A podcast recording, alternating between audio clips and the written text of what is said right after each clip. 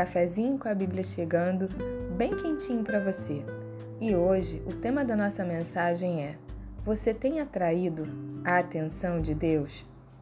E para isso, nós vamos ler uma passagem que se encontra no segundo livro de Crônicas, no capítulo 16, na primeira parte do versículo 9, que diz assim: Porque quanto ao Senhor, seus olhos passam por toda a terra para mostrar-se forte para com aqueles cujo coração é totalmente dele. Será que você tem atraído o olhar de Deus, a atenção de Deus? A Bíblia diz nesse versículo que os olhos de Deus passam por toda a terra. Os olhos dele percorrem todos os lugares, todas as pessoas, e não é possível se esconder da presença de Deus, de um Deus que é onipresente. Mas a Bíblia diz nesse versículo que os olhos de Deus passam por toda a terra, ou seja, eles se movem de um lugar para o outro, eles percorrem todo esse planeta para fortalecer, para erguer, para levantar, para mostrar a sua força para com aqueles cujo coração é totalmente dele. E a minha pergunta para você hoje é: o seu coração é totalmente do Senhor? Quais têm sido as suas prioridades? O que ainda te afasta de Deus? O que ainda divide o seu coração? Porque a Bíblia é bem clara nessa passagem. Os olhos de Deus percorrem toda a terra para mostrar-se forte para com aqueles cujo coração é totalmente dele. Ou seja, é um coração íntegro, um coração 100% entregue ao Senhor. E o que é um coração 100% entregue a Deus? O que é um coração totalmente dele? É um coração que o ama sobre todas as coisas é um coração que tem prazer na obediência e que acredita que os seus mandamentos não são penosos, mas eles nos protegem.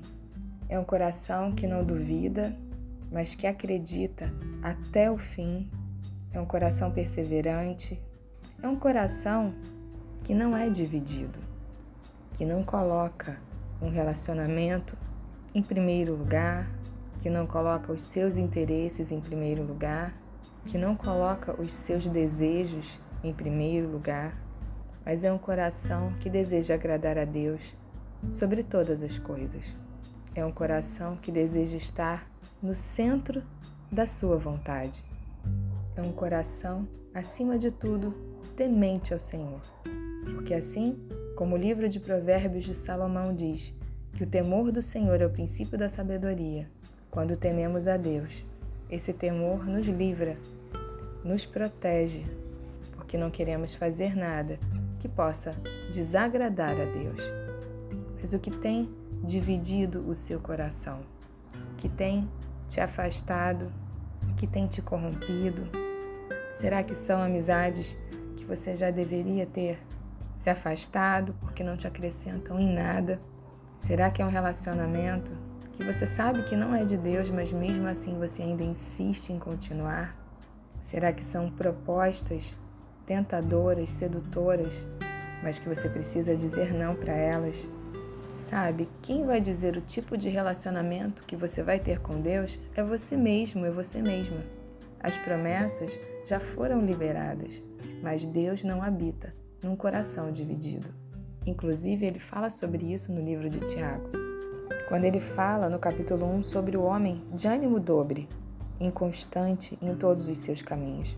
Ele diz que esse homem não irá alcançar do Senhor coisa alguma. Não adianta você buscar a Deus, mas continuar na prática das antigas obras, do pecado.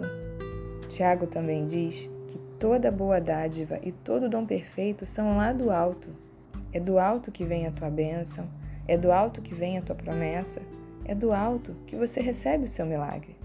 Mas não adianta você achar que vai ter uma vida inconstante, fazendo o que você quer, agindo da forma que você acha que é a melhor e ainda assim viver uma vida de plenitude, de bênçãos, uma vida de cura. Ellen Keller foi uma escritora, conferencista e ativista social norte-americana, e ela era surdo-cega. E ela dizia que a única coisa pior do que ser cego é poder enxergar e não ter visão. Em outra frase, ela diz: nunca se pode concordar em rastejar quando se tem o ímpeto de voar.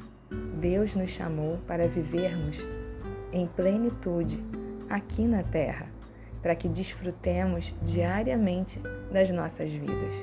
Mas será que você está preparado, está preparada para renunciar àquilo que não agrada a Deus na sua vida? Será que você está disposto, está disposta a ter um coração obediente?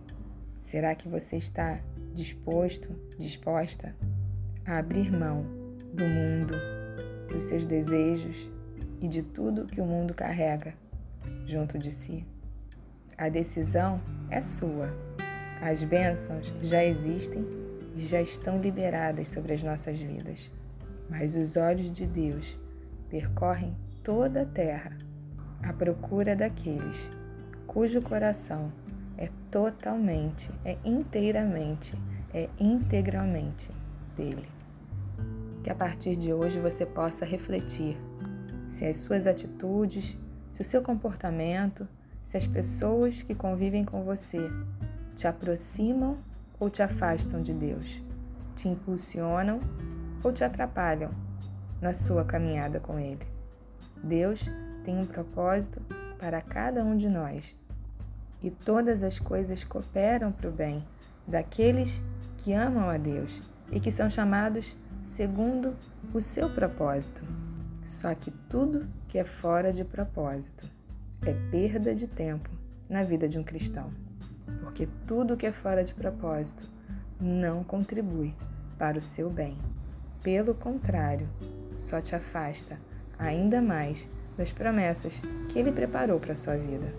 Por isso, que você possa refletir se o seu coração é inteiramente dele ou se ainda existem coisas que você precisa renunciar para que as suas atitudes, o seu comportamento e o seu coração possam atrair a atenção de Deus para a sua vida.